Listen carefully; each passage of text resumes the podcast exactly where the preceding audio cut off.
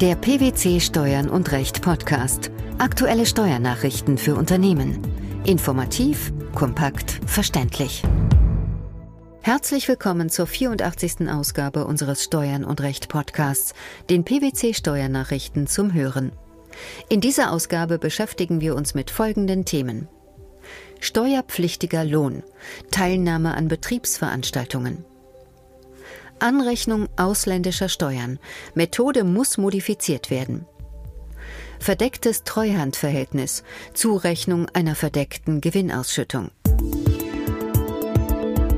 Weihnachtsfeiern, Jubiläumsfeiern und Betriebsausflüge gehören zu den typischen Betriebsveranstaltungen, die in einem Unternehmen regelmäßig stattfinden. Erhalten Arbeitnehmer im Rahmen einer solchen Betriebsveranstaltung Zuwendungen, wie etwa Getränke, Speisen, Süßigkeiten, Erstattung der Fahrtkosten oder Geschenke ohne bleibenden Wert, so sind diese steuerfrei, wenn sie einen Betrag von 110 Euro inklusive Umsatzsteuer nicht übersteigen. Dieser Betrag gilt als Freigrenze. Das bedeutet, die Steuerpflicht der gesamten Zuwendung wird ausgelöst, wenn dieser Grenzwert überschritten wird. Zuwendungen sind dann steuerpflichtiger Arbeitslohn. Mit zwei aktuellen Entscheidungen hat der Bundesfinanzhof jüngst zur Ermittlung der Freigrenze geurteilt. Um welche Fragen ging es? In einem der entschiedenen Streitfälle hatte der Arbeitgeber anlässlich eines Firmenjubiläums seine Arbeitnehmer zu einer Veranstaltung in ein Fußballstadion eingeladen. Die Kosten hierfür betrafen vor allem Künstler, Eventveranstalter, Stadionmiete und Catering. Das Finanzamt hatte bei der Ermittlung der Freigrenze sämtliche Kosten berücksichtigt. Die Freigrenze war danach überschritten. Das Finanzgericht war dem gefolgt. Der Bundesfinanzhof hob die Vorentscheidung indes auf und gab der Klage statt. Zwar habe die Vorinstanz die Freigrenze zu Recht mit 110 Euro bemessen, die Kosten für den äußeren Rahmen der Veranstaltung hätten jedoch nicht berücksichtigt werden dürfen. Bleibe allein die Stadionmiete unberücksichtigt, sei die Freigrenze nicht überschritten. Wie war die Lage im zweiten Fall? Im zweiten Fall hat der Bundesfinanzhof entschieden, dass die Kosten der Veranstaltung nicht nur auf die Arbeitnehmer, sondern auf alle Teilnehmer, zum Beispiel auch Familienangehörige, zu verteilen sind. Der danach auf Begleitpersonen entfallende Anteil der Kosten wird, entgegen seiner früheren Auffassung, ebenfalls den Arbeitnehmern bei der Berechnung der Freigrenze auch nicht als eigener Vorteil zugerechnet. Im Streitfall hatten nicht nur Arbeitnehmer, sondern auch Familienangehörige und sonstige Begleitpersonen der Arbeitnehmer an einer Betriebsveranstaltung teilgenommen. Die Kosten der Veranstaltung beliefen sich nach den Feststellungen des Finanzamtes auf ca. 68 Euro pro Teilnehmer. Da die Finanzverwaltung die auf einen Familienangehörigen entfallenen Kosten dem Arbeitnehmer zurechnete, ergab sich in einzelnen Fällen eine Überschreitung der Freigrenze. Das Finanzgericht hatte der dagegen gerichteten Klage nur teilweise stattgegeben.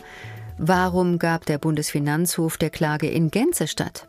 Die obersten Finanzrichter begründeten ihre Entscheidung damit, dass die Übernahme der Kosten durch den Arbeitgeber für die Familienangehörigen im Rahmen von Betriebsveranstaltungen regelmäßig keine Entlohnung darstelle.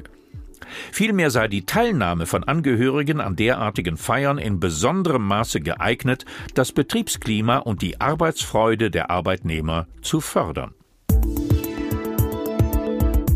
Der Europäische Gerichtshof hat im Februar entschieden, dass die Methode zur Berechnung des Höchstbetrags für die Anrechnung ausländischer Steuern auf die deutsche Einkommensteuer nach den einschlägigen Regelungen im Einkommensteuergesetz gegen die Kapitalverkehrsfreiheit verstößt. Nun verlautet aus Berlin, dass die Verwaltung die Entscheidungsgrundsätze in absehbarer Zeit auch gesetzlich umsetzen will. Welche Auffassung vertrat der EuGH? Nach Meinung des EuGH würden bei dieser Berechnungsmethode Sonderausgaben und außergewöhnliche Belastungen als Kosten der persönlichen Lebensführung sowie der personen- und familienbezogenen Umstände des Steuerpflichtigen nicht vollständig berücksichtigt, da für die Ermittlung des Anrechnungshöchstbetrags der ausländischen Steuer die Summe der Einkünfte zugrunde gelegt wird. Was ist nun zu erwarten? Das Bundesfinanzministerium hat nun die Länderfinanzbehörden angewiesen, bis zur Umsetzung des EuGH-Urteils Einkommensteuerfestsetzungen mit einem sogenannten Anrechnungsüberhang nach den einschlägigen Regelungen in der Abgabenordnung vorläufig vorzunehmen.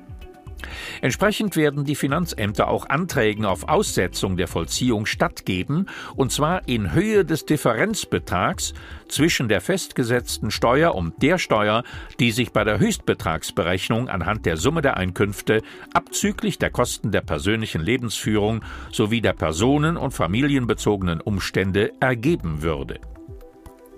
Auf Körperschaftssteuerfestsetzungen hat dies allerdings keine Auswirkung, da Körperschaften, Personenvereinigungen und Vermögensmassen mangels Kosten der persönlichen Lebensführung sowie der personen- und familienbezogenen Umstände keine persönlichen Abzugsbeträge im Sinne der EuGH-Entscheidung haben können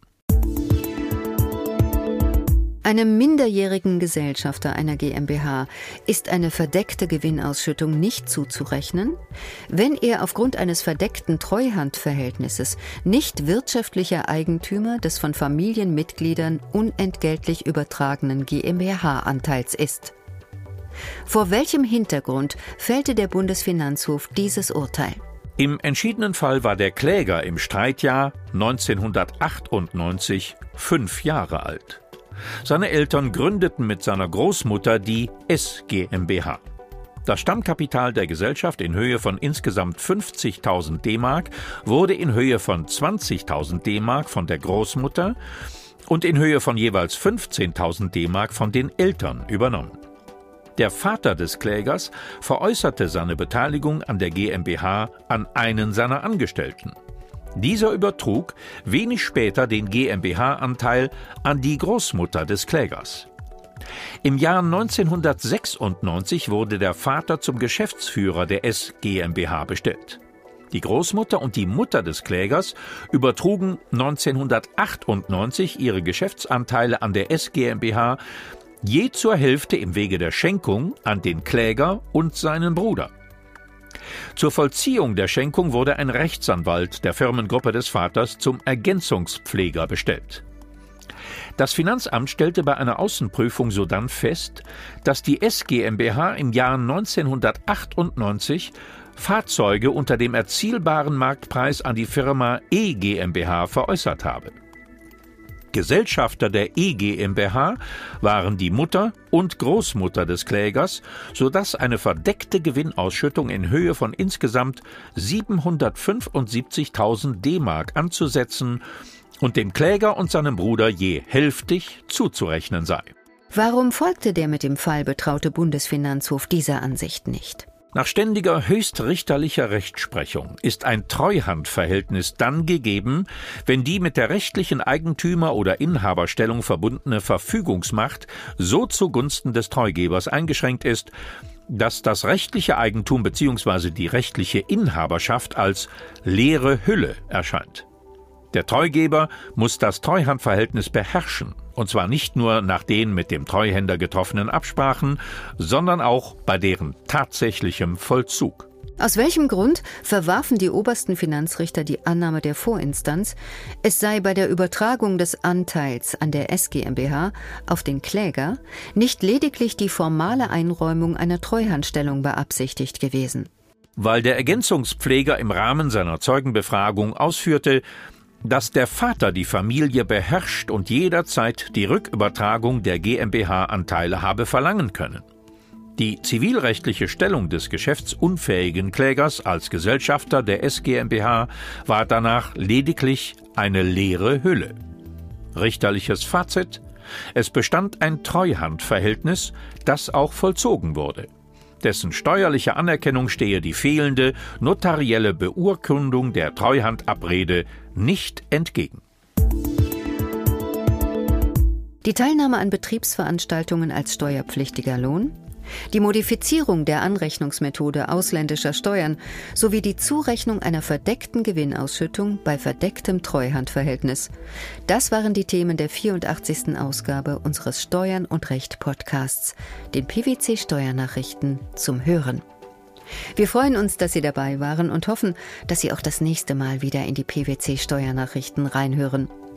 Steuerliche Beiträge zum Nachlesen finden Sie in der Zwischenzeit unter blogs.pwc.de slash steuern und recht.